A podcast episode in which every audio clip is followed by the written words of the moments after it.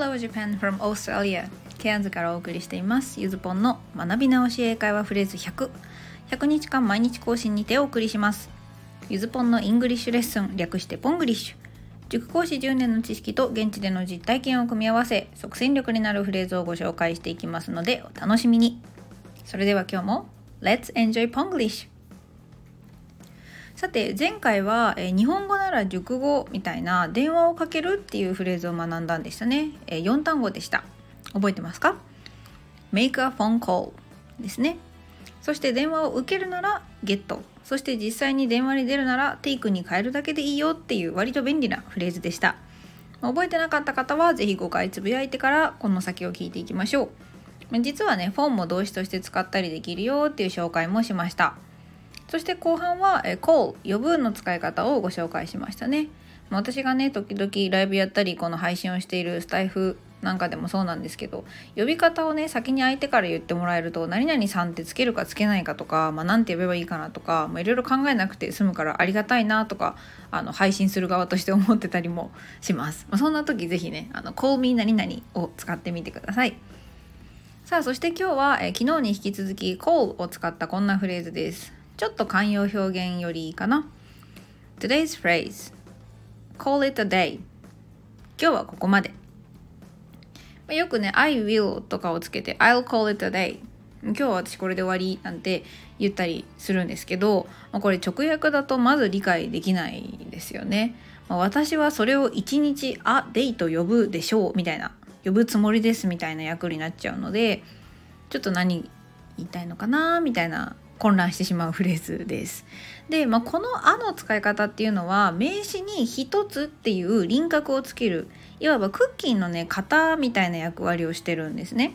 でこの Call it a day の it は何かをその具体的に指し示しているわけではなくて It is sunny today の it と同じような指示語っていうよりは文法上必要これを意味として機能するさせるのに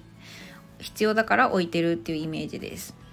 でこのフレーズ call it a day は仕事とか授業の終わり際にここで a day にするよって区切りがついたことを宣言するのに使えます。まあ、このフレーズに限らずですねコールはまあ何々を呼ぶつまりそれをそういうものだって宣言する決める考えるっていう風にちょっと派生していってる節があります。まあ、何々を呼ぶじゃあそれのことをこう考えてるんだねっていうことだね。例えば He called the failure an important step. 彼はその失敗を大事な一歩だと言った、まあ、彼にとってはこの失敗は失敗というより、まあ、成功のためのね最初のステップだった。というふうな考え方でも call を使うことができます。で、まあ、ここからはちょっとあの雑学なんですけど皆さんコールドゲームって言葉聞いたことありますか？高校野球では5回裏で10点差以上7回裏で7点差以上の場合その時点で試合終了っていうルールがあるそうです。あんまり私も詳しくないんですけどでこのコールドゲームがですね実は、えー、今日言ってる電話するとか呼ぶのコールに ED をつけた形で cold game って書くんですね。審判がその時点を試合終了と宣言した試合っていうようなニュアンスになります。でここでのコールドは宣言されたっていう意味の過去分詞でゲームを就職するどんなゲームだったのかっていうね形容詞として使われています。でまあこれですねまあ私も大概ポンコツなので なんかその時点で試合がまあ凍りついちゃうイメージでコールドゲームなのかなってあの寒いとかね風とかの方のコールドだと勝手にずっと思ってたんですよね。でもこうやってね派生して記憶するのは特に大人の学習者にはおすすめではあるんですけどあのちゃんとですねそれが本当にあのそうなのかって一応調べて裏取らないと解釈違いとかスペル違いのまま覚えちゃうのでですね是非私はあの反面教師にしてくださいね。ま、私のポンコツはともかくこの全部呼ぶっていうところからこうちょっと想像力を膨らませたりして派生してるっていうことがお分かりいただけたんじゃないかなと思います。さてそれではここからは、えー、プラスアルファのコーナーで will means not only future but also will という、まあ、ちょっとねダジャレめいた言葉遊び的なタイトルにしてみました。えっ、ー、と、まあ、前回に引き続き call の紹介をしてよく使われる言い方として I'll call it a day 今日はこれで終わりっていうフレーズにも使ったので I will の使い方をちょっと考えてみようかなと思います。なので今日のね will means not only future but also will っていうのの最後の will は未来のするつもりだではない will です。で皆さんやっぱり will って聞くと何々するつもりだとか何々するでしょうっていうね訳を最初に思い浮かぶんじゃないかなと思うんですけどこの単語ですね未来を表すだけじゃなくて人の意思も表すことができるんです。でこれはあの第1回のあの配信でも簡単には触れたんですけどウィルはその場で今から何をするのかっていう時に使うことが多いです。でこのウィルは意思っていう意味の実は名詞としても使えるんですね。でこの2つって意外と関連性があって未来って決まってない未だ来ずの不確定なものなのであくまでも予測だったりその人がそういうふうに考えてる、まあ、意思でしかない。まあ、そういう感覚をね will っていう単語が表現してると思ってもらえればと思います。なので I'll っていう I will を使うことで日本語では何々するよっていうなんか現在形みたいなね形になってることもあります。で日本語で考えてほにゃららするって現在形だなって思ったからってそれを英語の現在形に使うと妙なニュアンスになってしまうことがあるんですね。でこれは何でかっていうと,、えーとまあ、日本語はあんまりその未来と現在形を日本語としては区別しない。で英語はそれを区別する。で英語の現在形は習慣などの変わらないものを表すことが多いからなんです。例えばお風呂に入るを例に挙げて考えてみると